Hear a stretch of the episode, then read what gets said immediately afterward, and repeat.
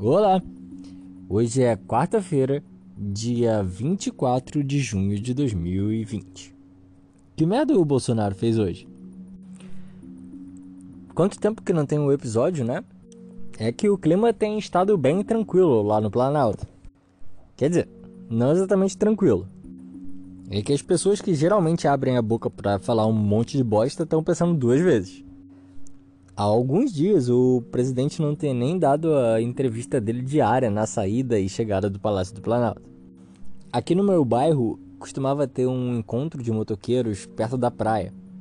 E eu tenho uma memória muito vívida de um desses encontros de motoqueiro tinha um telão passando um filme do Charlie Sheen chamado Fixing the Shadow e completamente não relacionado com o filme, tava tocando um monte de música que aparentemente os motoqueiros gostam. E foi nesse encontro que eu ouvi pela primeira vez a música Have You Ever Seen the Rain? E nela tem um trecho que diz que alguém me disse há muito tempo atrás que tem uma calmaria antes da tempestade. É exatamente nessa fase da calmaria que a gente se encontra. Nos inquéritos firmados contra o Queiroz, o Flávio Bolsonaro foi citado mais de uma vez, acho que umas três ou quatro, sendo apontado como o líder da quadrilha de que fazia a rachadinha e de outros crimes também. Quando o Vacef decidiu largar a defesa do Flávio Bolsonaro, ele disse que fazia isso porque as pessoas estavam usando do fato do Queiroz ter sido encontrado na casa dele para atacar o presidente e o filho dele. Por que será, né? Mas a família Bolsonaro parece estar com muito medo de que um rompimento possa ocorrer com o Vacef e que ele resolva delatar. Falando em delação, os bolsonaros também estão muito preocupados com as delações que podem surgir tanto do Queiroz quanto de outros assessores que agora vão ser investigados junto com o Queiroz por causa da prisão dele. Principalmente porque o Queiroz não parece estar lidando muito bem com a prisão e com a investigação da mulher dele. Ele tem até recusado refeições na cadeia, dizendo que está muito preocupado com a situação em que a esposa se encontra. E embora Bolsonaro, sem falar merda, seja uma coisa positiva, a gente fica um pouco sem pauta. Vocês devem se lembrar também que o Weintraub, ao sair da, do Ministério da Educação, eu disse que era possível que ele fosse para o Banco Mundial.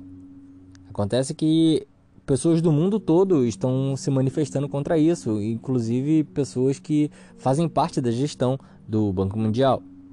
Eles apontam as falas racistas do Weintraub contra chineses e a a, uma das últimas ações dele no Ministério da Educação que foi cortar uma política de acesso das minorias a pós-graduações e, e, etc como os, os, principais fatores de eles serem contra o Weintraub assumir um cargo no Banco Mundial. A afinidade do governo com pessoas racistas e com ideologias racistas não foi só notada pelas pessoas do Banco Mundial para vetar o Weintraub, como também foi notada pelos pastores de Luanda.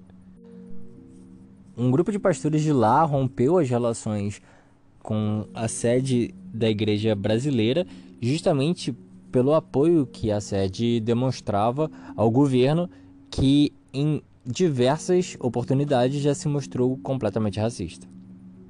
Eles também citaram outras motivações para esse rompimento, como a prática de evasão de divisas e sonegação fiscal, mas isso foi um dos fatores. É curioso que, com tantas informações, ainda assim essa tenha sido uma semana tranquila.